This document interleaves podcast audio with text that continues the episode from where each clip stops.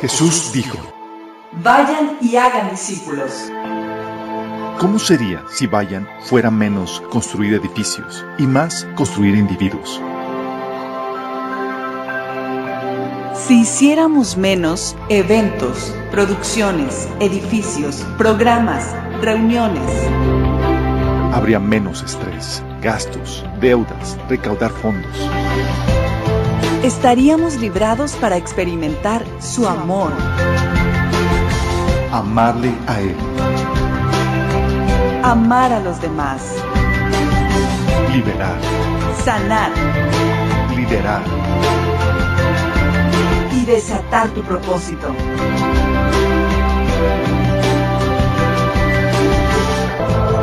Esto es discipulado. Esto es la iglesia.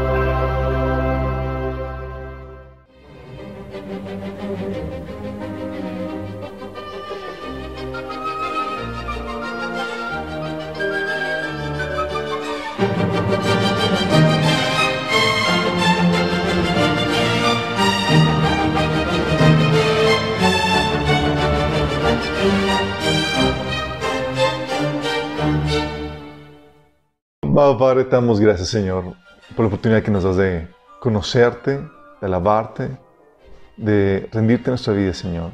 Gracias por cada situación que tú permites que vivamos, incluso las pruebas, Padre, porque esas nos forjan y nos desarrollan, Señor, cada vez más a tu imagen y semejanza, Padre. Señor, queremos pedirte que nos hables por medio de este estudio, Señor, que hables a través de mí, Padre, que limpies los ambientes espiritual, Señor, en esta casa, en este lugar, Señor, y también en el lugar donde está siendo sintonizado o escuchado este audio video, Señor. Te Padre, que traigas su a aquellas personas que vienen, Señor, en camino, los que estamos aquí presentes, que tú nos bendigas, Señor. Los que están también desde su casa. Te lo pedimos en el nombre de Jesús. Amén. Ok, esto está muy emocionante. Terminamos, chicos, ya con la cuestión práctica de, ok, ¿cómo entonces debe ser nuestra, nuestra participación política, dentro, ah, cerrando ya la temática de, con todo lo que hemos visto y estudiado? Sí. Esto es muy importante que entendamos porque estamos en el- la dispensación en la que el pueblo de Dios se le permite influenciar la sociedad e incluso eh, con las diferentes esferas, incluyendo el, el gobierno. Entonces hoy tenemos la oportunidad de nuestros días a nivel mundial de poder propiciar un cambio, de poder ser una influencia en la sociedad. De hecho, a la iglesia se le ha asignado la tarea de ser luz y ser sal.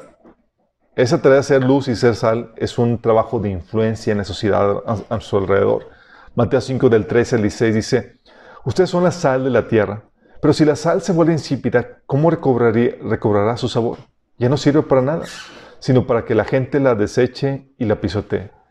Ustedes son la luz del mundo. Una ciudad en lo alto de una colina no puede esconderse, ni se enciende una lámpara para cubrirla con un cajón. Al contrario, se pone en la repisa para que alumbre a todos los que están en la casa. Hagan brillar su luz delante de todos para que ellos puedan ver las obras de ustedes y alaben al Padre que está en el cielo. Sí. Entonces, eh, hoy nos- el Señor nos da la tarea de ser luz, es decir, que con la sabiduría, el discernimiento, el conocimiento que Dios nos da, podamos dirigir a la gente en el camino correcto para cualquier área de la vida. Acuérdense que Dios nos ha dado las instrucciones, sus modelos, sus diseños para todas las áreas, cómo debe ser la paternidad, cómo debe conducirse la familia, cómo debe ser la familia, cómo de- debes conducir tus negocios e incluso el gobierno. Y es lo que hemos estado viendo. Esta, esa luz, que es el conocimiento de Dios, eh, nos da el patrón a seguir. Y la sal eh, somos nosotros eh, contrarrestando o impidiendo este proceso de descomposición que, que- que Dios nos advierte que, es, eh, que se da en este mundo. Dice la, eh, en ese entonces, la- acordemos- recordemos que la, no había refrigeradores y la sal se utilizaba, se utilizaba para detener o refrenar el proceso de descomposición de los alimentos. Nosotros tenemos ese, fungimos ese, como ese conserva, conservador, conservativo, conservador, sí, conservador, conservador, que nos ayuda a, eh, a refrenar ese proceso de descomposición en la sociedad. Es durante ese tiempo de la iglesia, durante esta era de la iglesia, en donde podemos llevar a cabo esta función. No así cuando partamos. Cuando partamos los santos de la tribulación, sus esperanzas de ser luz y ser sal en la sociedad, sus esperanzas de propiciar un cambio en sociedad son nulas, cero. Sí, ellos no van a poder, no van, su trabajo no va a ser el poder ser una influencia positiva en la sociedad, su trabajo va a ser netamente evangelístico. La posibilidad por ser, de poder ser luz y ser sal eh, no, va, no va a ser posible. A ellos se les va a tocar sufrir la persecución total por parte del gobierno mundial que se va a establecer. Entonces es ahorita que tenemos la oportunidad y tenemos que aprovecharlas. Pero el hecho de que se nos ha asignado tener ser luz y ser sal no implica que podamos caer en el triunfalismo. ¿A qué me refiero con el triunfalismo? Triunfalismo es de que la, actitud eh, irreal, positiva, que muchos cristianos tienen donde, piensan que vamos a establecer con nuestros propios esfuerzos en esta era de la iglesia el reino de Dios en la tierra. Podemos manifestar el reino de Dios, pero recordemos que no se va a establecer el reino de Dios sino por la fuerza cuando Jesús regrese aquí a la tierra. En el Inter muchas personas como quiera, como no tienen bien eh, encuadrada su, eh, su trabajo escatológico, lo que sucede es que eh, tienen la expectativa o la, creencia de que la iglesia va, con su trabajo evangelístico y de influencia en la sociedad, va a lograr cristianizar todo el mundo y va a establecer el reino de Dios y solamente Dios va a venir a, dar el corte del listón. Y no es así. De hecho, la Biblia nos enseña que en la guerra entre la iglesia y el mundo, el mundo logra hacer estragos con la iglesia. Lamentablemente. La Biblia nos dice, hablando Pablo acerca de la condición en la cual se va a encontrar la iglesia, en 2 Timoteo 3, del 1 al 5, dice, Timoteo, es bueno que sepas que en los últimos días habrá tiempos muy difíciles.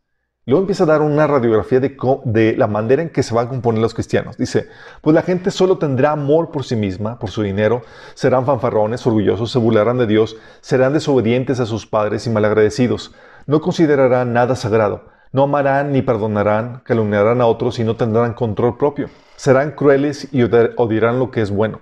Traicionarán a sus amigos, serán imprudentes, se llenarán de soberbia y amarán el placer en lugar de amar a Dios. Actuarán como religiosos, es decir, como cristianos, pero rechazarán el único, el único poder capaz de hacerlos obedientes a Dios. Aléjense de esa clase de individuos. Qué fuerte, está hablando de un diagnóstico de la iglesia. Y de hecho, eh, te encuentras ese perfil de iglesia eh, en, una de las epístolas que Jesús dictó al apóstol Pablo en Apocalipsis, apóstol Pablo, apóstol Juan, en Apocalipsis capítulo 3 del 1 al 3, cuando le escribe a la iglesia de Sardis, que le dice, yo sé que todo lo, que, lo que haces y que tienes fama de estar vivo, pero estás muerto. Despierta, fortalece lo poco que te queda, porque hasta lo que queda está a punto de morir. Veo que tus acciones no cumplen con los requisitos de mi Dios. Vuelve a lo que escuchaste y creíste al principio reténlo con firmeza. Arrepiéntete y regresa a mí. Si no despiertas, vendré de a ti de repente cuando menos lo esperes, como lo hace un ladrón. Fíjate cómo te habla. Le dice, le habla a una iglesia de Sardes y dice, estás ya en una situación espiritual, estatus morimundo. Ya estás a poco de, dar el último respiro, el último aliento. Y le da un llamado a que, a que despierte. Sí. Eh, y que vuelva a creer lo que creía al, inicio. Es una iglesia que se apartó y desvió. Y también está la iglesia de la Odisea, sí, que el Señor le dice, yo sé todo lo que haces, que no eres frío ni caliente, como quisiera que fueras lo uno o lo otro, porque ya eres, pero ya que eres tibio, ni frío ni caliente, te escupiré de mi boca.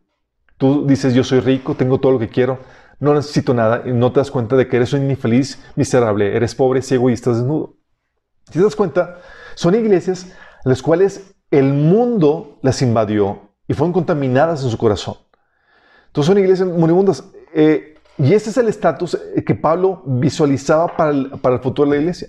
No significa que toda la iglesia va a estar completamente contaminada, pero sí habla, nos, eh, nos da la Biblia nos da una radiografía en donde el mundo sí logra hacer estragos en la iglesia. Entonces no podemos caer en un triunfalismo, sino al contrario, tenemos que ser sobrios en eso. Tampoco podemos caer en un pesimismo donde ¿Se acuerdan el profeta Elías cuando estaba todo deprimido porque, eh, porque él creía que era el único? Él creía que él era el único en su lucha por, por traer el pueblo de, de Dios a, a, los pies de Cristo, a los pies de, eh, en, obediencia. Y se acuerdan que eh, Jezabel lo amenazó y, y, estaba todo deprimido, que Señor, quítame la vida, no soy mejor que mis padres, bla, bla, bla. Y comienza una caminata de 40 días y 40 noches con el lonche que Jesús le preparó, ¿se acuerdan? Y llega al, Monte Santo, ahí a, una cueva, y el Señor, la voz de Dios aparece y dice, ah, ¿para qué has venido, Elías? Y Elías, ahí en 1 Reyes 19, 14 al 18, dice, él respondió, he sentido un vivo celo por Jehová, Dios de los ejércitos, porque los hijos de Israel han dejado tu pacto, han derribado tus altares y han matado a espada a tus profetas. Y solo yo he quedado. Y me buscan para quitarme la vida. Fíjate, ¿cuál es la actitud? Él pensaba, yo soy el único. O sea, ya está todo arruinado, soy el único que queda aquí disponible para propiciar algún cambio. Sí. Y a veces caemos en esa situación. Y luego Dios le contesta. Le dice, y le dijo Jehová, ve, vuelve por tu camino, por el desierto de Damasco. Llegarás y ungirás a Asael por rey de Siria.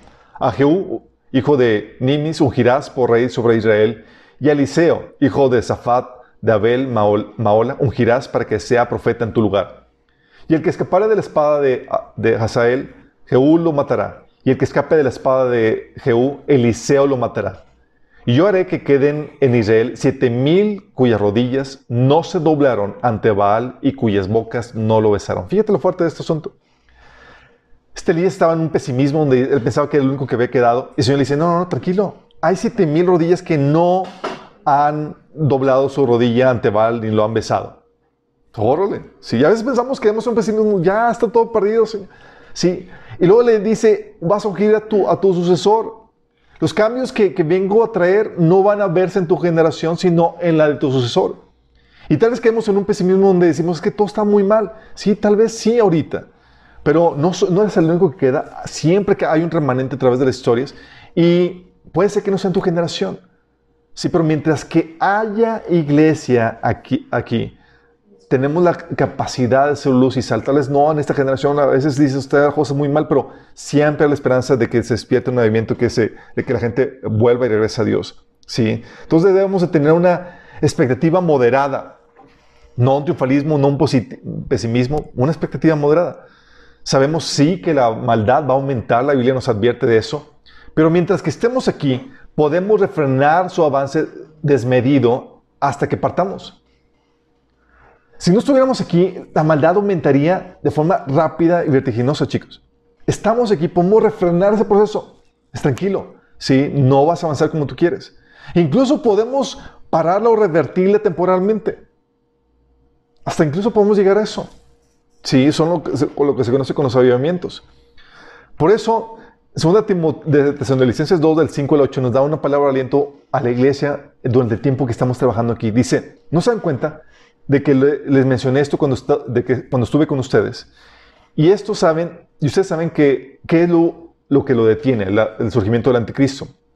Porque solo puede darse a conocer cuando le llegue su momento.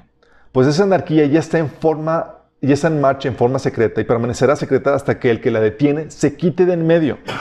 Entonces el hombre de anarquía será dado a conocer, pero el Señor Jesús lo matará con el soplo de su boca y lo destruirá con el resplandor de su venida. Tú dices, ¿sabes que ahorita el, poder del maligno está siendo refrenado?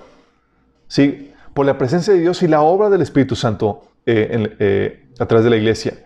Entonces hay esperanza. Si hay una esperanza moderada, no vamos a establecer el reino de Dios aquí por completo, pero sí podemos ser luz y sí podemos ser sal. Sí, podemos refrenar la, maldad eh, en grandes formas. Y es aquí donde entra la labor de la iglesia, la labor para hacer política. Sí, las formas de ser política para la iglesia. Y cuando me refiero a las, formas de ser política para la iglesia, estoy hablando de cómo tener una influencia cristiana en el área de gobierno. Cómo podemos ayudar a que la maldad en el área de gobierno sea refrenada e incluso pueda revertirse para que pueda tener una buena influencia. Sí. ¿Qué formas podemos, eh, eh, la iglesia, eh, de qué formas podemos hacer política la iglesia? Una es, más sencilla y elemental, orando. Orando por asuntos de gobierno, orando por los gobernadores. La Biblia nos dice en 1 Timoteo 2, del 1 al 3, Así que recomiendo ante todo que se hagan plegarias, oraciones, súplicas y acciones de gracias por todos. Lo dice Pablo, versículo 2, especialmente por los gobernantes y por todas las autoridades. Y lo dice para qué. Oye, ¿por qué voy a orar por los gobernantes y por todas las autoridades? Dice, para que tengamos paz y tranquilidad y vivamos una vida piadosa y digna. Es decir, para que la maldad no se llegue a, corromper tanto gobierno que empiece una persecución contra los cristianos. Sí. Para que podamos vivir una vida cristiana, piadosa, digna, en paz y tranquilidad. ¿La Biblia entonces dice que oremos por asuntos de gobierno? Sí. ¿Y te dice para qué? Sí. Luego te dice que esto es bueno y agradable a Dios nuestro Señor, nuestro Salvador.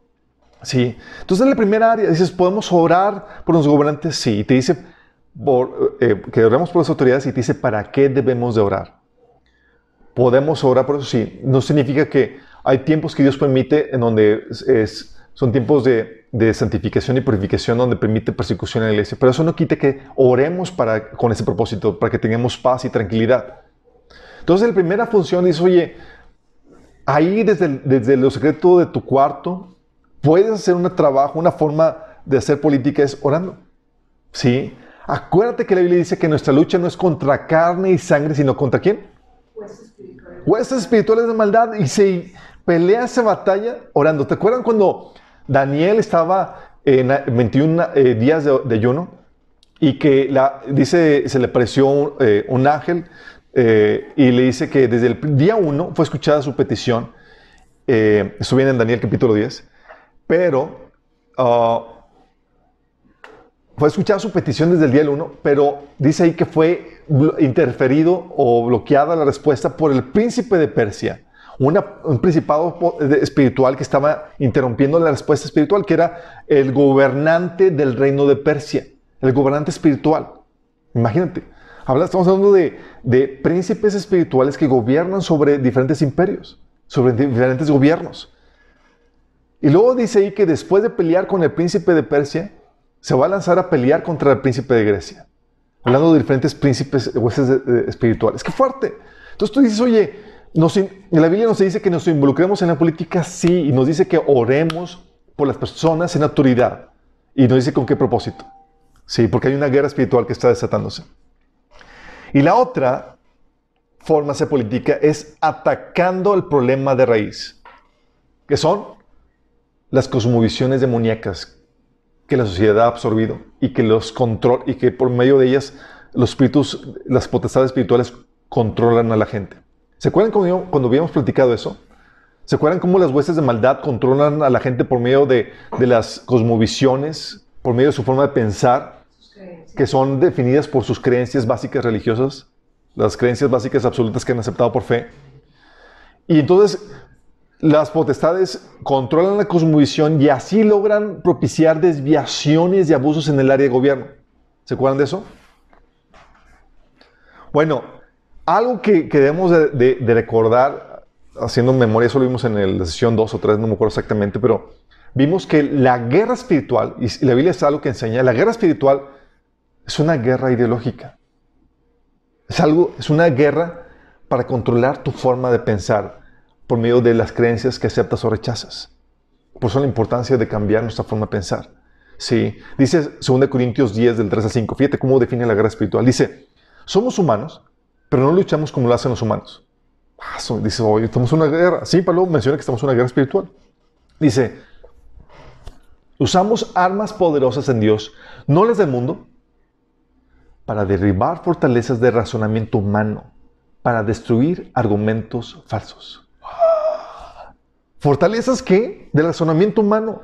Argumentos falsos, es decir, las mentiras del enemigo. Dice, destruimos todo obstáculo de arrogancia que impide que la gente conozca a Dios. Capturamos los pensamientos rebeldes y enseñamos a las personas a obedecer a Cristo. Sí. La otra versión dice, um, mm, mm, mm. ah, no, aquí, ah, sí, básicamente.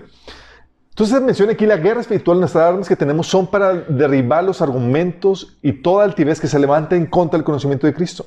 Todo el conocimiento que está desviado. Entonces, una forma de pelear, hacer la guerra espiritual, es peleando, contrarrestando la mentira del enemigo con la verdad. Y el principal instrumento para eso es el Evangelio. Se pelea, se hace política por medio del evangelismo. Vóytelas. Queremos que la gente que está siendo dominada por potestades de maldad, por medio de falsas creencias, pasen a ser dominadas por el Espíritu Santo por la creencia del Evangelio, por creer la verdad. ¿sí?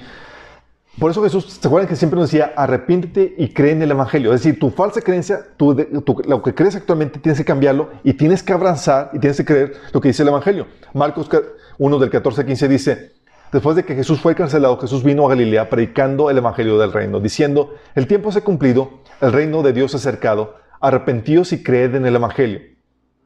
¿Y se acuerdan cuando Pablo fue llamado, el Señor se le apareció, le dijo, ¿sabes qué? Pablo, te estoy llamando a que liberes a la gente del dominio, de la potestad de Satanás y lo traigas al dominio de la luz, al dominio de mi hijo. Sí. ¿Cómo se hace eso? ¿Qué es lo que dice? Dice Hechos 26, del 17 al 18. Te libraré de tu propio pueblo y, de los gentiles, le dice Jesús a, a Pablo. Te envío a estos para que les abra los ojos y se conviertan de las tinieblas a la luz y del poder de Satanás a Dios, a fin de que por la fe en mí reciban el perdón de los pecados y la herencia entre los santificados. Fíjate cómo está hablando de un cambio de creencias, la fe en mí.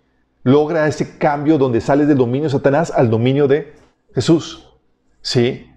Y es lo que buscamos. Porque si la gente no cambia la forma de, de, creer, va a tener repercusiones en todo su actuar, incluido en su gobierno. ¿Sí? Por eso, una forma es por medio del evangelismo que se hace, que se atacan las cosmovisiones demoníacas. Y el enemigo va a querer bloquear y parar eso. En Hechos 4, del, 17, del 18 al 20 dice que los líderes judíos llamaron a los apóstoles. Dice, los llamaron y les ordenaron terminantemente que dejaran de hablar y enseñar acerca del nombre de Jesús. Pero Pedro y Juan replicaron, ¿es justo delante de Dios obedecerlos ustedes en vez de obedecerlo a Él? Júzguenlo ustedes mismos. Nosotros no podemos dejar de hablar lo que hemos visto y oído. Y con eso, con ese actuar, con ese evangelismo, estaban dándole la torre a las mentiras del enemigo. Esto implica, chicos, este trabajo evangelístico implica, implica un trabajo de apologética. ¿Sí? Es decir, de defensa de la fe y de ataque a las fe contrarias. ¿Sí? ¿Se acuerdan cuando habíamos visto esta imagen? Donde nosotros estábamos atacando acá la pornografía, el aborto, la homosexualidad, el divorcio, todos esos frutos, pero no estábamos atacando la raíz de esas que producen esas creencias, que era una raíz humanista basada en la evolución, ¿sí? Bueno, hacer el trabajo de apologética implica atacar de raíz las cosmovisiones, las creencias básicas mentirosas que la gente ha aceptado. Ahí donde aplica lo que dice la Biblia en 1 Pedro 3.15, que dice, Estad siempre preparados para presentar defensa con mansedumbre y reverencia ante todo el que os demande razón de la esperanza que hay en vosotros. ¿Sí? Por eso Pablo menciona en Hechos 18.4 que todos los sábados discutían en la sinagoga tratando de persuadir a judíos y a griegos. ¿Sabes qué hacía Pablo? Estaba peleando la guerra ideológica con el Evangelio y trataba de persuadir a la gente y lo hacía cada fin de semana, era su hobby favorito. ¿Sabes? Vamos a hacer esta guerra espiritual. Y tú dirías, oye, se ponía a orar. No, también oraba, pero también iba y atacaba las falsas filosofías. Hechos 19.8 también dice, y entrando Pablo en la sinagoga, habló con denuedo por espacio de tres meses, discutiendo y persuadiendo acerca del reino de Dios. O sea, si tú te imaginaras ahorita el wall de Pablo en Facebook, si tuviera Facebook, sería uno muy controversial. Sumamente controversial. Su deporte favorito, discutir y persuadir a la gente acerca del reino de Dios. Sí. Hechos 19, 26 dice, les consta además de que tal Pablo ha logrado persuadir a mucha gente, no solo en Éfeso, sino en casi toda la provincia de Asia. Él sostiene, no solo, él sostiene que no son dioses los que hacen a los que son hechos con manos. Imagínate, lograba, se discutir con la gente y, les persuadía de que su, su paganismo, su idolatría era incorrecta. Y lo lograba hacer. ¿Sí? Él hacía la guerra espiritual en las sinagogas, en las plazas, y hoy en día podemos incluir las redes sociales. ¿Te imaginas? Es parte de esto, ¿sí? Entonces, se, se, es evangelizando, haciendo apologética, que es esa guerra ideológica, y discipulando, que es ganando las mentes para Cristo. Porque cuando tú llegas a Cristo, tu mentalidad no cambia de la noche a la mañana, ¿estás consciente de eso? No cambia de la noche a la mañana, sino que tiene que pasar por un proceso de renovación, de cambio, y ese toma tiempo. Y pero mientras que en el grado en el que tu mentalidad permanezca no renovada, es en ese grado en, en el que ¿quién crees que te controla? Satanás. Satanás. Satanás te controla por medio de esa mentalidad no renovada. En el grado en que tú permanezcas con esa vieja mentalidad, es en el grado en que el dominio de Satanás permanece en tu vida. Qué fuerte. La manera en que te libres del dominio de Satanás es renovando tu mente. Gálatas 4.3 dice, así también nosotros, cuando éramos menores, estábamos esclavizados por, por, los principios, es decir, por los poderes espirituales de este mundo. ¿Cómo estabas esclavizado? Con la forma de pensar. Por eso Romanos 12.1 dice que no os conforméis a este siglo, sino transformados por medio de la renovación de vuestro entendimiento, para que comprobéis cuál es la buena voluntad de Dios, agradable y perfecta. Efesios 4 del 17 al 18 nos dice, fíjate la, advertencia, dice, así que les digo esto y les insisto en el Señor, fíjate el llamado, la insistencia de Pablo, no vivan más como pensamientos frívolos como los paganos. A causa de la ignorancia que los domina y por la dureza de su corazón, estos tienen oscurecido el entendimiento y están alejados de la vida que proviene de Dios. Fíjate, es por una cuestión mental, ¿sí? Por la dureza de su corazón. Porque si no cambias tu forma de pensar, te vas a, y tienes una mentalidad del mundo, vas a actuar de forma, en la, forma en que actúa el mundo. Eh, fue el reclamo de, Jesús, de Pablo a, la iglesia de Corintios, cuando dice en Corintios 3, del 1 al 4. Dice, tuve que hablarles como si pertenecieran a este mundo, como si fueran niños en Cristo. Tuve que alimentarlos con leche y no con alimento sólido, porque no están preparados para algo más ostentoso y aún no están preparados, porque todavía están bajo el control de su naturaleza pecaminosa. Tienen celos unos de otros y se pelean entre sí. ¿Acaso no solo demuestra que, que los controla su naturaleza pecaminosa? ¿No viven como la gente del mundo? Cuando uno de ustedes dice, yo soy el seguidor de Pablo y otros, yo soy, yo sigo Polos, ¿no actúan igual que la gente del mundo? Está diciendo, oye, les tuve que hablar como niños porque todavía no renuevan su entendimiento, chicos. Sí, Colosenses 2.8 dice Pablo, no permitan que nadie los atrape con filosofías huecas y disparates elocuentes que nacen del pensamiento humano y de los poderes espirituales de este mundo y no de Cristo. Porque cuando no tienes, cuando eres inmaduro, no tienes la mentalidad de Cristo, fácilmente eres engatusado a abrazar ideologías y formas de pensar que vienen de este mundo. ¿Sí? Y la idea es que no seamos niños llevados por cualquier viento de doctrina, sino maduros, como dice Efesios 4.4. ¿Sí? Y lo que hace el discipulado es que le pone la mente al cristiano una especie de teflón contra todas las mentiras del diablo. Oye, llega, llega el enemigo a, tratar de insertar su mentalidad, tú ya tienes teflón. Porque tú ya piensas como Cristo. Ya lo sabes distinguir, ya no te lo tragas con facilidad. ¿Sí? Sin este trabajo de discipulado, el modelo de gobierno cristiano es insostenible. ¿Por qué? Recordemos que, sin, que una sociedad altamente, que sin una sociedad altamente cristianizada no se puede implementar el modelo cristiano de gobierno. ¿Se acuerdan? No puedes poner una forma de gobierno cristiana sobre una sociedad musulmana. Lo va, lo va, lo va, lo va a rechazar. No puedes poner un modelo de, de, gobierno cristiano sobre una sociedad paganizada o humanista lo va a rechazar. ¿Sí? Entonces, si, sin, eh, por eso esta labor es muy importante, porque sin una, sin una sociedad altamente cristianizada no se puede implementar el modelo cristiano de gobierno.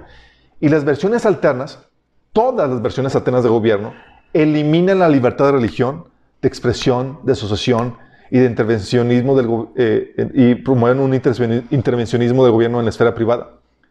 Por eso, chicos, cada generación porque no es un trabajo donde, ah, ya, cristianizamos a la sociedad. No, no, no. Ya, ya cristianizaste a esta generación. Pero van a nacer otros a los cuales tienen que ser también igualmente cristianizados. Cada generación de hijos de Dios, de cristianos, tiene la responsabilidad de alcanzar a su propia generación. Sí.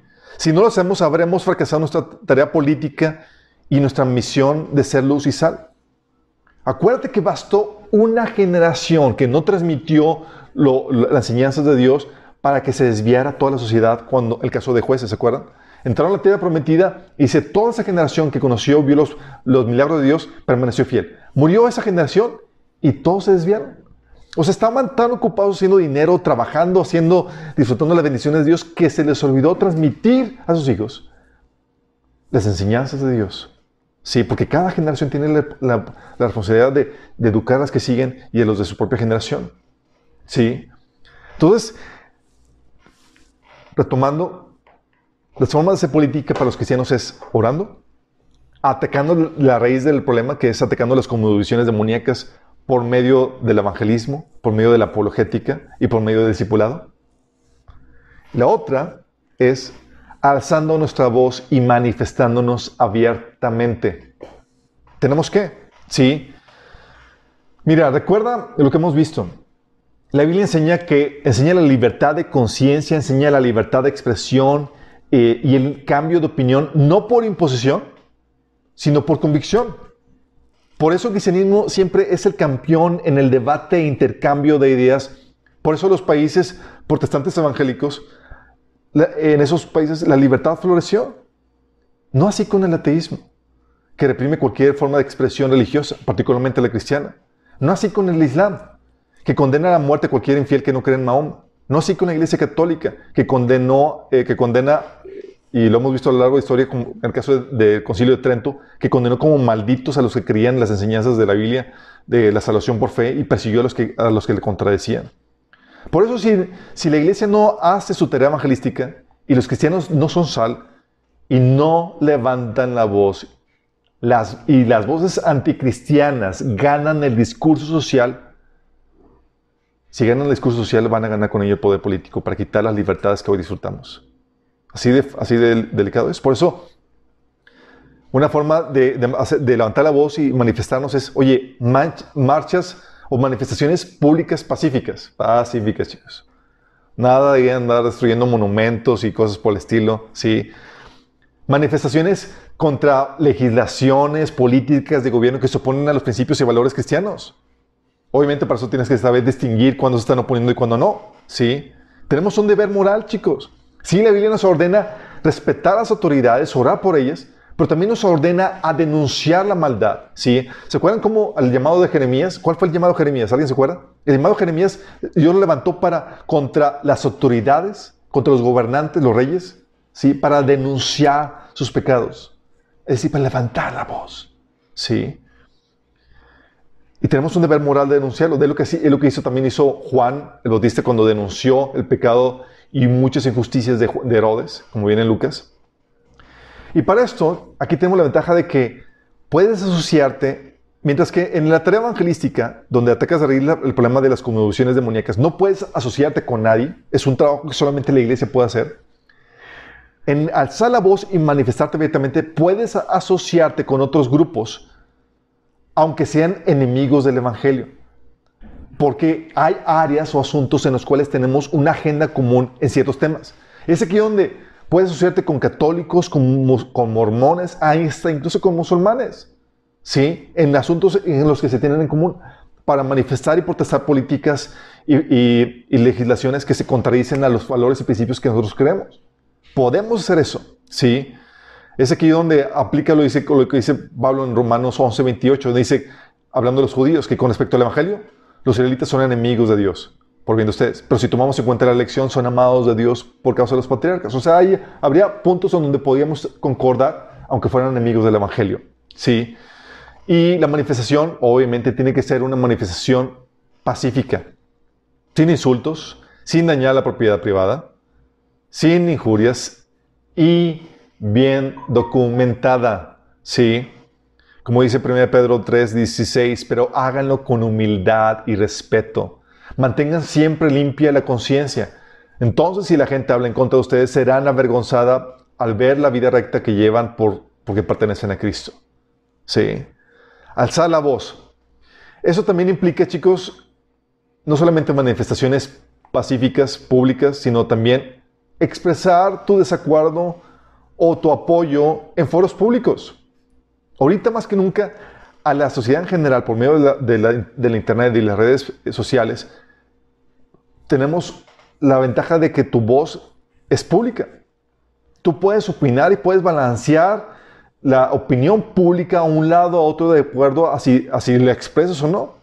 Facebook, YouTube, Twitter, WhatsApp, etcétera, se convierten ya en foros públicos donde tú puedes participar para poder eh, eh, inclinar la balanza a favor de una política o, en contra de, alguna legislación. Es aquí donde tú puedes apoyar foros o líderes de opinión con postulados que van de acuerdo al paradigma cristiano. O sea, que, oye, tal líder tiene una buena postura, puedes apoyar y puedes difundir lo que está haciendo. Sí. Tú puedes hacer eso, expresar tu desacuerdo o tu apoyo en foros públicos. Lo que nunca debes hacer es, en ese sentido, es guardar silencio. El silencio da una falsa impresión. Sí, Martín Lutero dice, no ponerse, no oponerse al error es aprobarlo. No defender la verdad es negarla. Fíjate qué fuerte. Porque lo que hace es que te lleva a una actitud no pasiva, sino activa ante el engaño, ante el error, ante la desviación. Sí.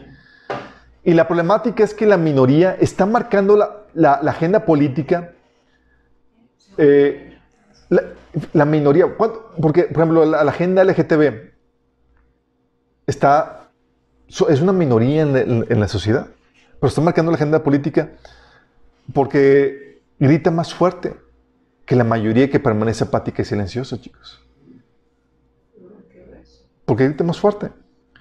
Tienen, y aparte tienen el respaldo de los medios y son más militantes, más agresivos que los conservadores. ¿Te acuerdas por qué fue crucificado Jesús? Porque la mayoría, porque eh, por una minoría guatosa que estaba gritando más fuerte. Se vuelve Jesús, piloto queriendo defender a Jesús dice, oye, pero es inocente, o sea, ¿por qué lo voy a crucificar? Eh, dice en Mateo 27, 23, ¿por qué? ¿Qué crimen ha cometido?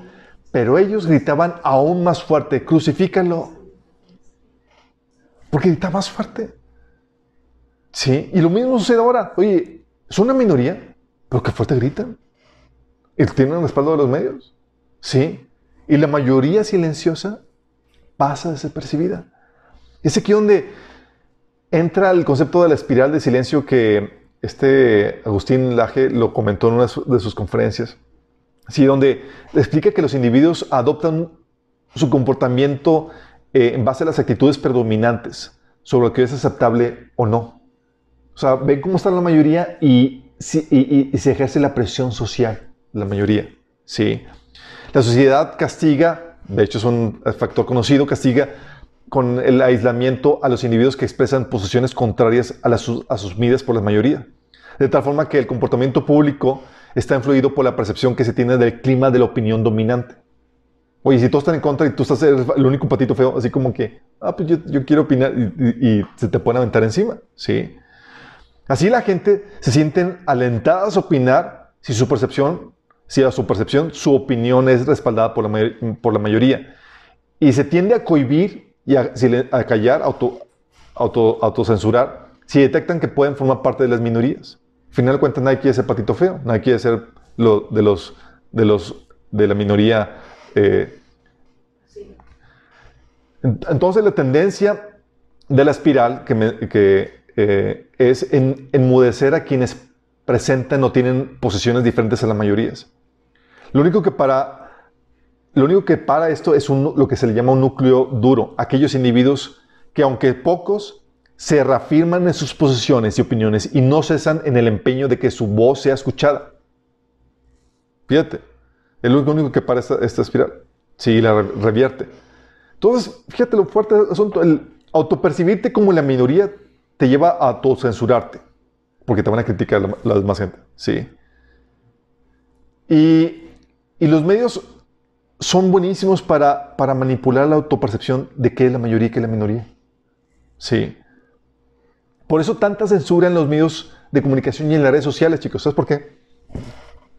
Por eso bloquean canales en, en, YouTube, en Facebook y demás, porque si perciben que hay una mayoría conservadora, cristiana y demás, no va a ejercer este, este, este impacto. Entonces, borran canales y demás para poder propiciar este efecto, ¿sí? Para hacer como que, ah, son una minoría, son los fanáticos ahí eh, que están ahí, que son un pequeño grupo, ¿sí?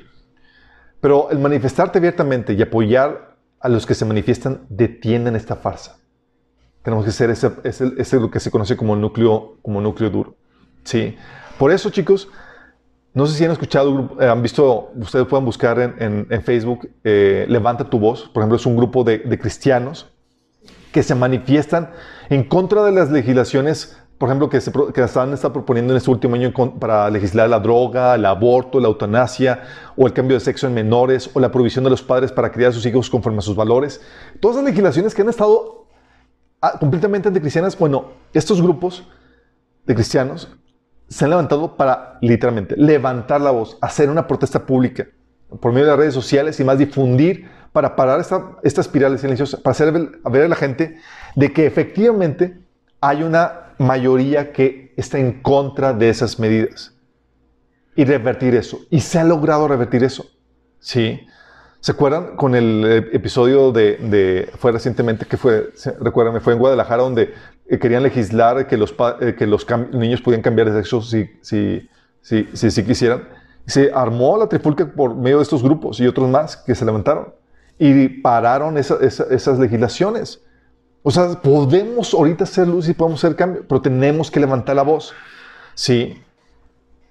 Obviamente, esto va a implicar que hay una lucha y una confrontación en los que tienen una opinión diferente, pero acuérdate, todo esto es una guerra espiritual y tú tienes que saber cómo defenderla y cómo, y cómo anunciarla, sí, con valentía. La otra forma es, la cuarta es participar en algún partido o cargo público. ¿Alguien aquí tiene alguna vocación de gobierno? ¿Quiere ser qué? Presidente, político, diputado, senador. Fíjate, aquí tengo que aclararte algo que es muy importante. Aquí no se trata de, de ocupar un cargo por ocupar, sino de ser la diferencia en ese cargo. Es muy diferente. Tú puedes poner a un cristiano o un cristino. Ah, yo puse un cristiano. Sí, en el cargo. Pero, oye, no es una diferencia en el cargo. Y hay cristianos que son, que, son políticos, pero no son ni una diferencia.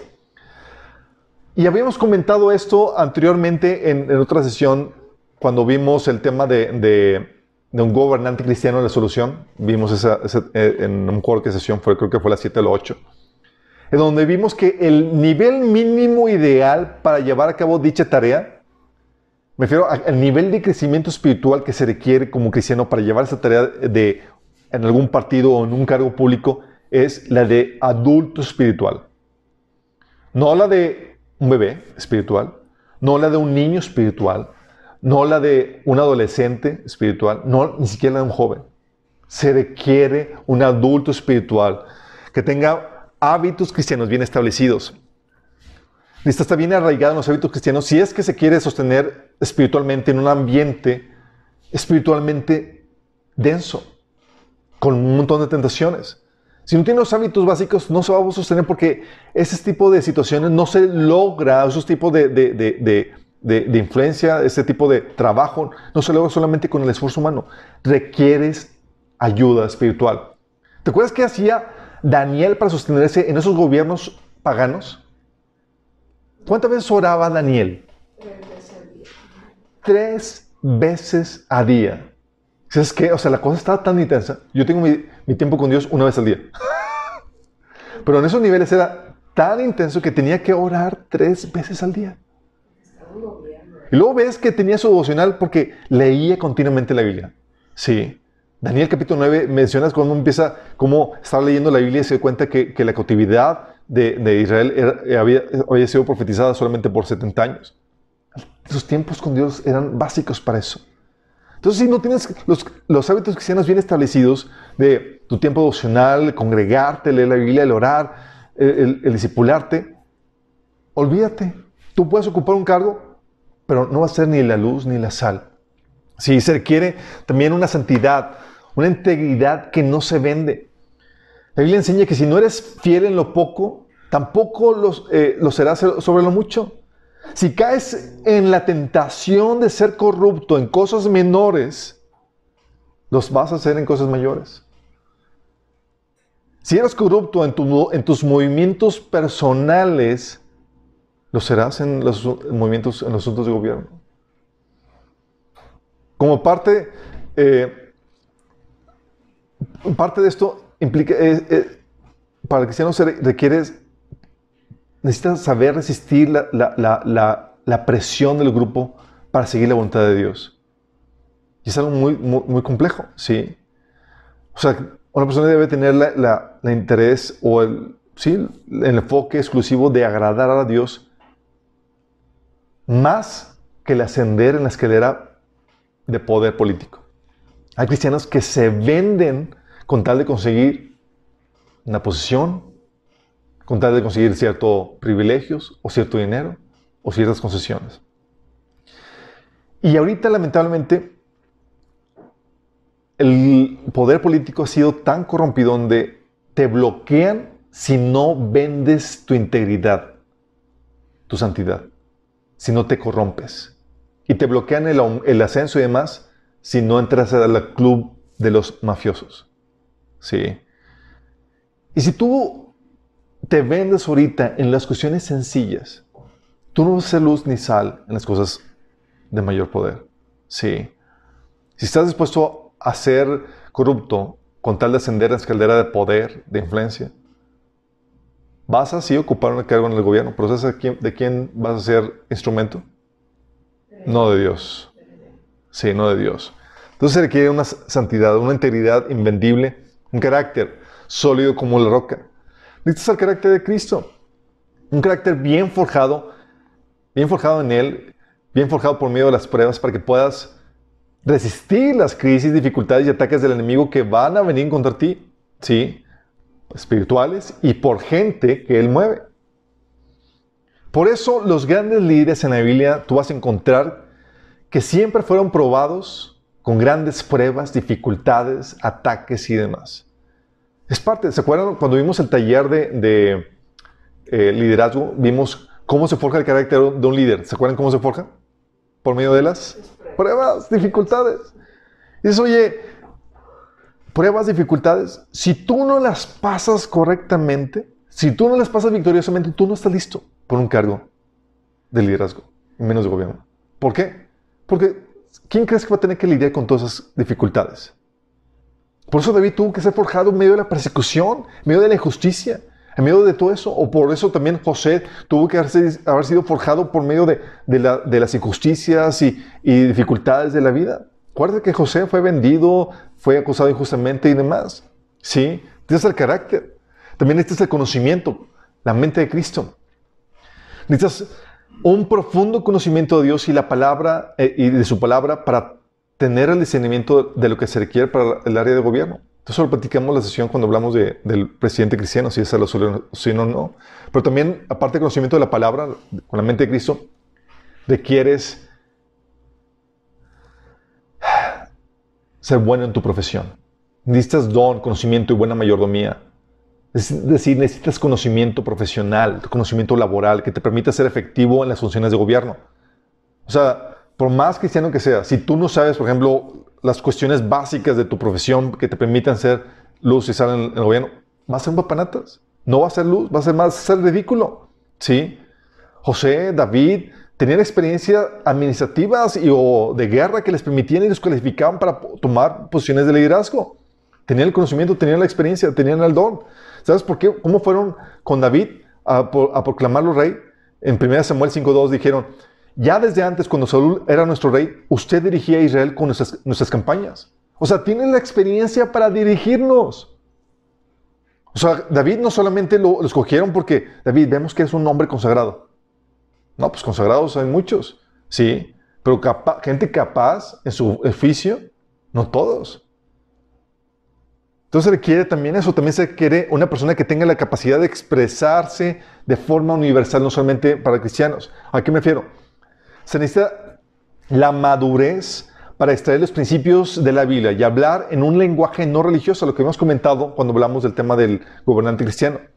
La Biblia dice, porque tú no puedes decir, la Biblia dice, porque no todos son cristianos. ¿Sí? Tienes que justificar los principios, los modelos, los valores cristianos con la sabiduría que estos tienen intrínsecamente. ¿Sí? Oye, ¿por qué el modelo debe ser, el matrimonio debe ser hombre y mujer. Hay un montón de razones sin citar la Biblia. Hay una sabiduría en el mandamiento de Dios que se valora por sí misma. ¿Me explico? Y no necesitas traer la Biblia para eso. De hecho, hay un libro que, que, el Señor me permitió escribir, que lo recomiendo para este tipo de, de, de, tarea, es el libro de Logos, Teoría de los Sistemas y el Orden Universal, que explica cómo puedes expresar y defender el orden universal que los cristianos queremos a una audiencia no cristiana, sin citar la Biblia. Sí. Entonces está publicado en la página de Minas a los que estén interesados en, leerlo. Y también lo pueden conseguir en Amazon. También, y por último, para participar en algún partido en un cargo público requieres... ¿Qué creen que falta? ¿Qué, le añadirían hasta, hasta para poder ser luz y sal, para poder ser político? Gracias, que ese chistosito que tengas. Llamado a Dios. Llamado a Dios, obviamente. Si quieres, estar dispuesto a morir o a sufrir. Ay, no. Bueno, eso es obvio. Si piensas que todo va a ser de color de rosa en tus intentos y esfuerzos por extender el reino de Dios, los intereses de Dios en la política, piénsalo dos veces. Sí. Hacer lo correcto te va a acarrear muchos enemigos que obtienen su ganancia por la presente corrupción. Sí. ¿Y qué va a ocasionar eso? Tú vas a, vas a ser la parte incómoda y te van a... Es normal que esperes que vengan amenazas de muerte para ti y tu familia por, por contrarrestar esa, esa, esa corrupción. Sí. Puede venir incluso encarcelamiento injusto, persecución política, etc. ¿Ha sucedido? Claro, sí. La persecución por tus valores, creencias y prácticas por parte, ahorita chicos, por parte de tu familia, tus amigos o incluso la iglesia, son solamente el campo de entrenamiento para esto. Sí. Si tú no resistes esta persecución que es entre tus amistades ahorita, entre tus iglesias, entre tu familia, entre, eh, entre la iglesia, no eres apto para un cargo en el gobierno, aunque lo ocupes. Porque tú vas a ceder ante la presión y ante la persecución. Y eso te descalifica. Jesús nos enseña en, en Mateo 5, 10, dichosos los perseguidos por causa de la justicia, porque el reino de los cielos les pertenece. Fíjate que no habla del evangelio, habla de la justicia, que en, va más allá del evangelio, que implica velar por los intereses de Dios en cualquier área eh, de, la vida. Sí. Y ese que donde dice Apocalipsis 12, 11, cómo, cómo los cristianos vencieron a Satanás. Fíjate lo que dice. Ellos lo han vencido por medio de la sangre del cordero y por el mensaje del cual dieron testimonio. No valoraron tanto su vida como para evitar la muerte. O sea, ¿estás dispuesto a despreciar tu vida con tal de avanzar los, los diseños de Dios? Eso, chicos, no cualquiera.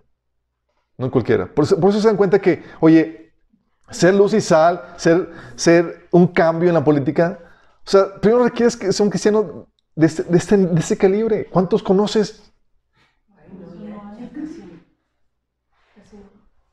Por eso estamos tan como estamos, chicos, ¿sí? Por eso dices, oye, la pregunta, ¿es esto para todos? sí y no. No es para todos en, el, en, la misma forma y en el mismo grado. Sí. Acuérdate que la Biblia, la Biblia dice en 1 Corintios 12, 18 que Dios colocó a cada miembro del cuerpo como mejor le pareció. Cada quien tiene su función. Sí. En el versículo 29 al 30, en ese pasaje dice, son todos apóstoles, son todos profetas, son todos maestros, hacen todos milagros, tienen todos dones para sanar enfermos, hablan todos lenguas, acaso interpretan todos. O sea, Dios ha dado diferentes funciones. Sí, pero el hecho que todos tenemos una función eh, de participación política, claro que la tenemos. Sí, es, es para todos en el sentido de que todos tenemos una responsabilidad en el cuerpo de Cristo y la sociedad y, y, dentro de la sociedad, la cual inevitablemente repercute en la política. El hecho de orar, chicos, como vimos, sí, la oración por los gobernantes ya es hacer trabajo político eh, eh, como el Señor nos enseña. Compartir el evangelio, como le estamos diciendo, discipular, evangelizar, es parte de, sí, hacer trabajo de, apologética. Y luego prepararte tú en tus tribulaciones y tus dificultades, te prepara para poder si el Señor lo permite, ocupar un cargo de gobierno y estés listo para celos y sal. ¿sí? Entonces, sí es para todos en el sentido de que todos tenemos alguna contribución. ¿sí? La función que ocupes dentro del cuerpo de Cristo va a repercutir inevitablemente en, la política. La Biblia dice en Efesios 4, del 10 al 12, que y Él mismo constituyó unos a otros unos, a unos apóstoles, a otros profetas, a otros evangelistas, a otros pastores y maestros, a fin de perfe- perfeccionar a los santos para la obra del ministerio. ¿Cuál ministerio? ¿El ministerio de quién? Tu ministerio. El liderazgo de la iglesia está puesto para ayudarte a desatar tu ministerio, el cual inevi- inevitablemente ¿qué crees? va a tener una repercusión política. ¿sí? Entonces, la idea es ayudarte a llevar a cabo tu tarea en el cuerpo de Cristo, el cual va a tener repercusiones políticas dentro del cuerpo de Cristo y también en la sociedad, porque tienes obras que Dios preparó antemano, que tú tienes que realizar, y las cuales van a tener repercusiones políticas, como dice Efesios 2.10. Tu santificación, por ejemplo, te prepara para toda esa función, como dice 2 Timoteo 2.20. Obviamente, no vas a poder hacer todo. Tienes que identificar tu función en el cuerpo y en la sociedad en general, y tienes que enfocarte en ello. Hay muchas áreas de necesidad. Algo que platicamos esposa y yo es que tenemos, vemos a nuestro alrededor tanta necesidad y quisiéramos hacer todo, pero tenemos que ser bien enfocados en cuál es la tarea que el Señor te ha asignado. Si hay muchas tareas urgentes, pero tienes que identificar el, tu área y atenderla. Pues la mejor forma de contribuir en la política, ¿sabes qué es? Llevando a cabo tu ministerio. No cumplir tu llamado en el nivel que Dios espera es contribuir a la problemática que tenemos. Sí, así de fuerte. ¿Tienes el caso de Jesús? El caso de Jesús sabía, vio al mundo sumamente en. ¿Y en cuál fue la primera etapa o cuál fue su ministerio en la primera, en la- durante su primera ven- venida? ¿Gobernar? Su primer trabajo, su primera función, Lucas 4, 18 al 20, fue predicar el Evangelio. Sí. Eso fue su trabajo de predicador, sí, y senador de las dolencias y libertador, sí. Y su función en su área ha traído transformaciones en los gobiernos del mundo. Su función ocasionó que Roma fuera cristianizada. Su función ocasionó que se fundaran países como Estados Unidos, como México, con, con, con- con modelos de gobierno basados en sus principios. Sí. Esa fue su primera parte. Y luego, obviamente, tiene una función futura. La de ser rey. Sí. Su función futura, él mismo va a ser rey. Y es aquí donde quiero terminar con esto, chicos. El futuro de todos los cristianos es político. Voy, telas. Sorry, mi chavo. Tienes un llamado a la política. Si no es en esta vida, inevitablemente, cuando venga el reino. Tu futuro es político. Vas a ocupar un cargo de tiempo completo en el gobierno de Dios que se establecerá en la tierra por medio de Cristo. ¿Estás consciente de eso? Nos veo muy contentos. Dices que política es sinónimo de, corrupto- de corrupción. No, no, no, no. Aquí vamos a cambiar las reglas. Sí. Por eso, fíjate lo que dice Jesús a los discípulos. Lucas 22, del 28 al 30. Ahora bien, ustedes, los que han estado siempre a mi lado en mis pruebas, por eso yo mismo les concedo un reino así como mi Padre me lo concedió a mí, para que coman y beban en mi mesa en mi reino y se sienten en tronos para juzgar las doce tribus de Israel. ¿Quién va a gobernar las doce tribus de Israel? ¿Quién las va a gobernar? Los discípulos. Si querías ahí una tajada, olvídate, ya se está distribuido. Pero hay muchas naciones que, que se tienen que gobernar, ¿sí? Por eso dice Jesús en Apocalipsis 2, del 26 al 28. A nosotros, al resto. A todos los que salgan vencedores y me obedezcan hasta el final, les daré autoridad sobre todas las naciones. Gobernarán las naciones con vara de hierro y les harán pedazos como si fueran ollas de barro. Tendrán la misma autoridad que yo recibí de mi Padre. Suena demasiado fuerte. Sí. Lo que está diciendo Jesús está diciendo todas las profecías mesiánicas que eran para él, te las está pasando a ti. Como parte del cuerpo de Cristo. Sí. Por eso Jesús, por eso Pablo, consciente de eso, decía, si sufrimos, también reinaremos con él. 2 Timoteo 2, 12. Sí. Y en Apocalipsis 5.10 dice que nos has hecho para nuestro Dios reyes y sacerdotes y reinaremos sobre la tierra. Por eso, Cuando no tienes, no tienes en mente esto, y es real, chicos. O sea, cuando no te cae el 20, el 20 esto, a veces subestimas tu función y tu, tu aportación. Es lo que a Pablo lo desesperaba. Porque vamos a gobernar la tierra y a veces nos estamos ahogando un vaso de agua con cosas tan triviales. Pablo decía en 1 Corintios 6, del 2 al 3, cuando tenían problemáticas en la iglesia, decían, ¿acaso no saben que los creyentes juzgarán al mundo? Y si ustedes han de juzgar al mundo, ¿cómo no son capaces de juzgar cosas insignificantes? ¿No saben que aún a los ángeles los juzgaremos? ¿Cuánto malos son toda esta vida? O sea, pocas palabras diciendo Pablo, le está dando una cachetada con guante blanco. ¡Ey!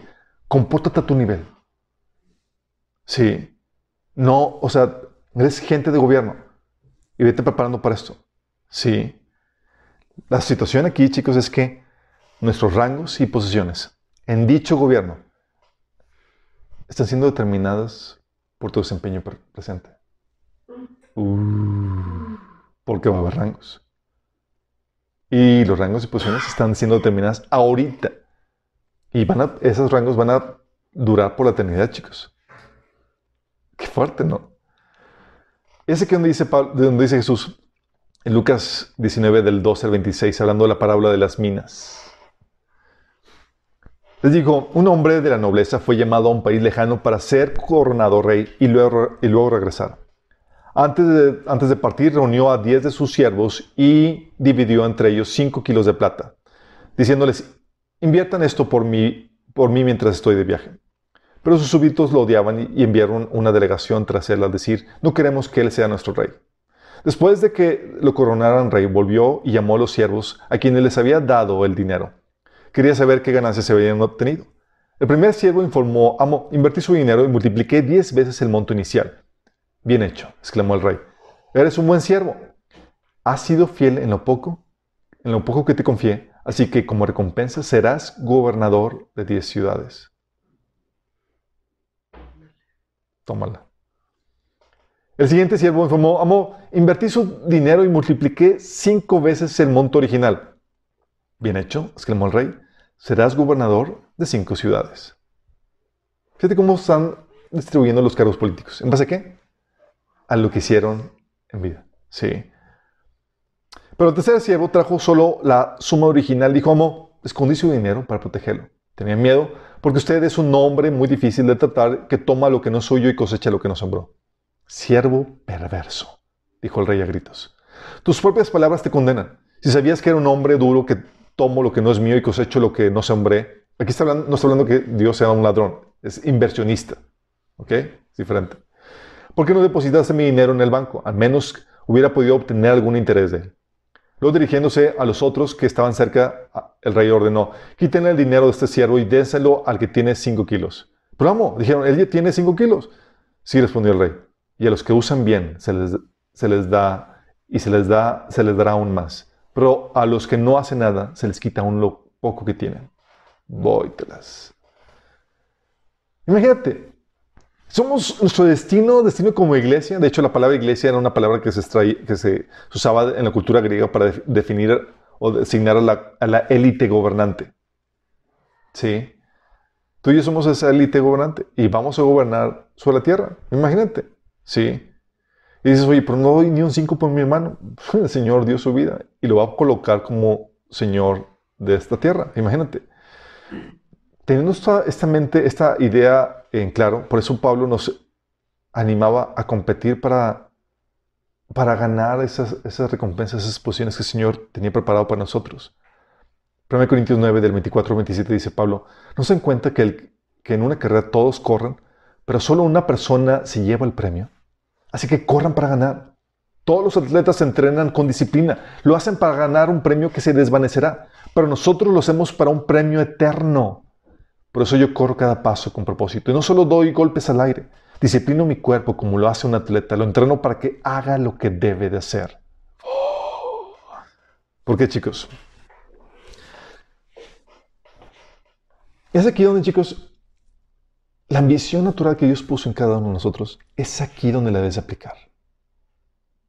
Tú tienes intenciones de, tener ambiciones normales que Dios ha puesto de tener una hermosa casa, de tener éxito en tu negocio y demás. Y dice, no, ambición a lo eterno. Sí, ambición es lo eterno. El Señor te dice que tus frutos, los frutos que produzcan van a determinar la posición en el gobierno de Cristo. No todos van a sentarse a la mesa y comer con Él. No todos van a ser parte del petit comité para, de gobernantes. Sí. Va a haber rangos, chicos. Tal vez no que comer con Jesús, tal vez tengo que comer con, con cinco rangos después de Él, porque así estuvo tu, tu desempeño. Sí. ¿Bajo qué? Esto lo vimos en el taller de, de escatología en la última sesión y también lo vimos en el taller de eh, la bendición de Dios. Y quiero cerrar con este, con este resumen. ¿Qué va a terminar tu posición política? Tu cargo. Hay tres frutos que Dios espera a ti. ¿Sí? ¿Qué van a terminar esto? Uno, tu devoción por Dios. Tu devoción por Dios parte de todo eso. Dice la Biblia que Él es galardonador de los que le buscan. Sí. Cuando tú buscas a Dios y tienes a Él y lo haces prioridad en tu vida, Él va a recompensar eso y te va a dar un rango en su, en su reino. Sí. Ese primer fruto es básico. Sin ese no hay los demás. El segundo fruto es que ya se acabó las buenas obras que Dios preparó de antemano para ti. Como dice en Efesios 2.10, 2 de Pedro 1.8. Pero aquí está lo, lo complejo, chicos no son cualquier tipo de obra. Las obras que Dios da recompensa tienen que tener una calidad mínima. Sí, porque tú puedes hacer una buena obra y ¿qué crees? No recibir recompensa. Las obras que Dios recompensa y que van a terminar tu posición es, si se hacen con cierta calidad, a eso nos referimos con la motivación correcta. Por amor a Dios y al prójimo. Lo hiciste para que te vieran, para que te agradecieran. Lo hiciste para tu buena gloria. Bye. No hay recompensa. Sí. Oye, si lo hiciste o no con los métodos correctos. Porque tú no puedes servir a Dios en corrupción. Ni puedes avanzar al reino en corrupción con mentira, con traición, con engaño, con robo. Sí. Tiene que ser bajo sus principios. Y debes de persistir en el servicio hasta el final. Dice que si que a su tiempo cegaremos si no desmayamos. Y hay gente que comenzó bien y soltó la toalla. ¿Crees que van a recibir recompensa?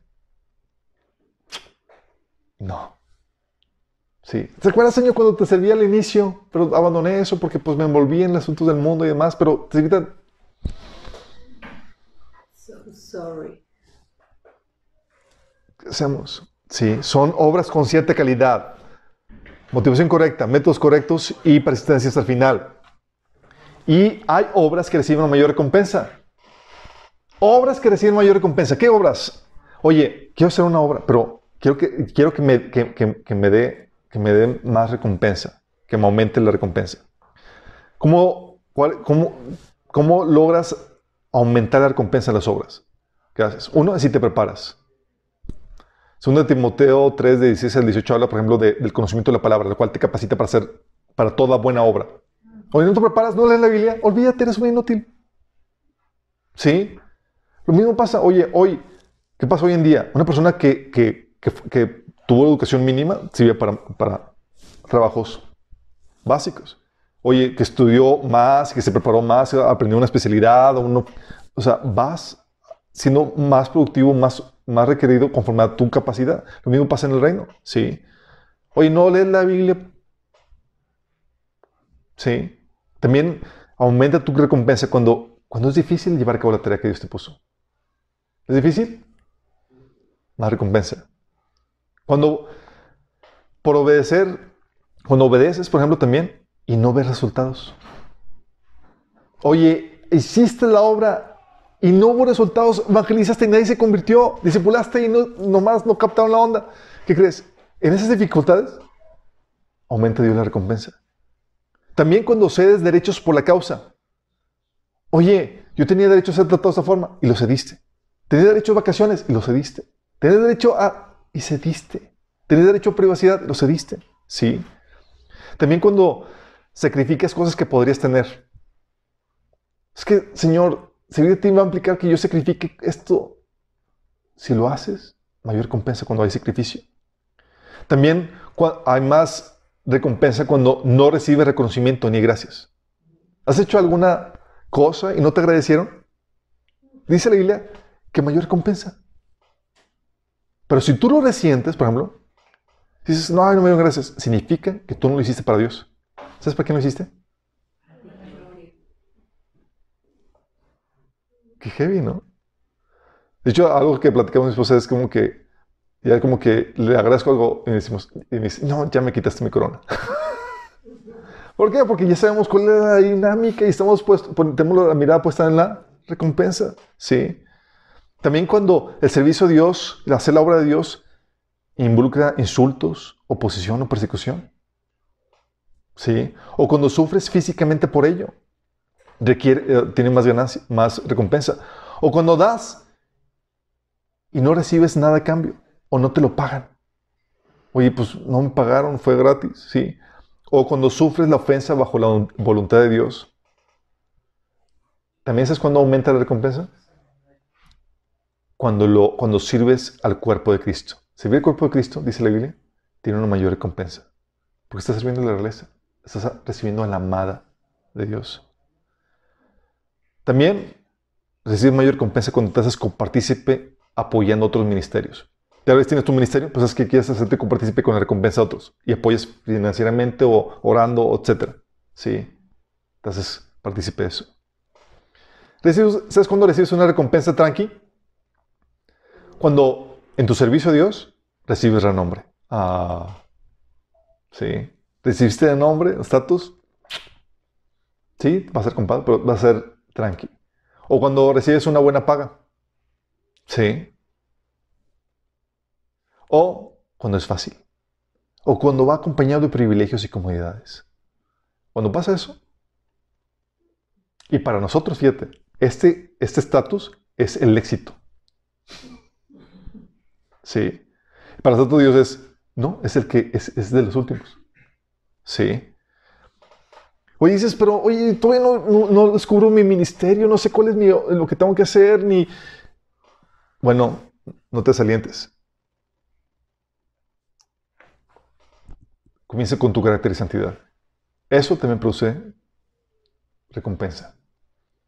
Carácter y santidad. ¿A qué te refieres? Amar, por ejemplo, cuando es difícil amar. Como dice Mateo 5 del 46 al 47. Oye, es que estoy casado con... Es que mi esposo es odioso. Dice, wow, o que amarlo y servirlo, o que te produce mayor peso de gloria. Jesús dijo, si amas a los que aman, ¿qué recompensa tendrás? Sí. Pero estás así forjando el carácter y eso tiene una recompensa. Cuando sirves, por ejemplo, a quien no lo merece, Romanos 12 del 20 al 21. O es que no se lo merece, si vives como el trato, lo sirves en amor. Mayor recompensa. O cuando hacer lo correcto trae un sufrimiento, como viene en Pedro 3.14.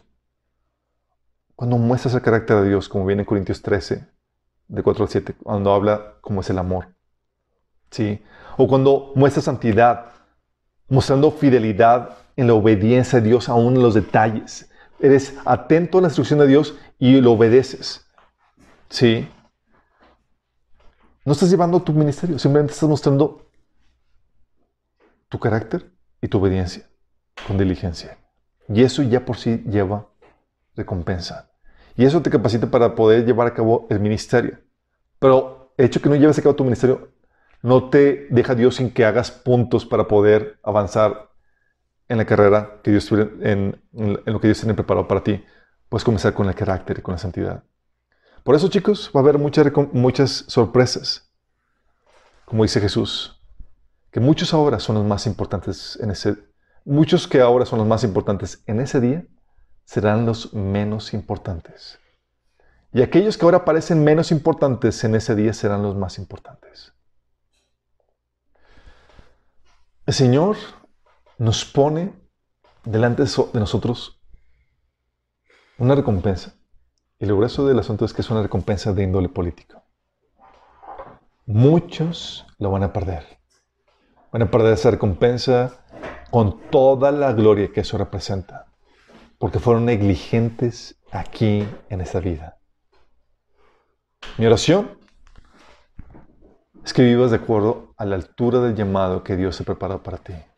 Que no pierdas nada, que ya se acabó la tarea, el ministerio que Dios ha preparado para ti, que empieces a forjarte un carácter en santidad, que seas sumamente diligente con eso. Sí, que no falles en tus tiempos devocionales, que busques a Dios sobre todas las cosas. ¿Pierdes eso? Bye. Sí. Y cuando sirvas a Dios, puedes estar agradecido cuando es difícil. Cuando implica humillación, desprecio o una falta de, de, gratitud de la gente. Porque trae mayor peso de gloria para ti. Acuérdense de lo que vimos y hemos estudiado que, era, que es el éxito delante de Dios. El éxito delante de Dios es hacer su voluntad cuando nadie lo ve, cuando nadie lo aprecia y cuando es difícil hacerlo. Y no todos saben que ese es el éxito de Dios. Y eso es lo que tú y yo buscamos. Por eso, como dice Pablo, nos gozamos en tribulaciones, en dificultades, en carencias. Sí. Por eso podemos gozarnos en medio de la prueba. Esta es la tarea que tenemos que hacer, chicos. Al final de cuentas, ustedes van a ser los gobernantes de este mundo. Y ahorita se está probando la clase, la, la clase de persona, la clase de gobernante que vas a ser. Para determinar tu rango, tu posición. Mi oración, chicos, es que,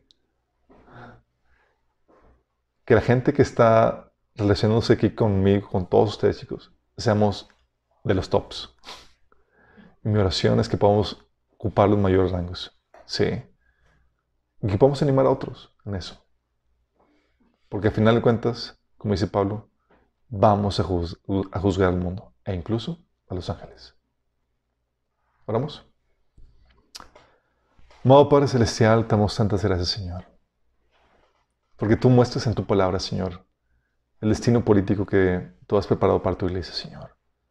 Qué privilegio que tú nos has llamado a participar dentro de tu gobierno, Señor, ocupando cargos de, de gobernantes, Señor, de reyes. Padre, que ahora podamos mostrar nuestra fidelidad a ti, Señor, preparándonos y siendo fieles a ti, Señor. Padre, que, que podamos quitar de nuestras vidas toda corrupción, toda falta de integridad, Señor, toda falta de santidad, y que podamos probarnos aptos para los mayores rangos y posiciones, que podamos ser columnas en tu templo. Esas personas claves en tu reino, Señor. Queremos ser de los que se sientan a tu mesa, los que son convidados entre todos los reyes, Señor, a participar en tu mesa. Ayúdanos, Señor, en este proceso. Que en el Inter, Señor, podamos ser esa luz y sal en nuestra sociedad y en nuestro gobierno. Te lo pedimos, Señor, en tu nombre.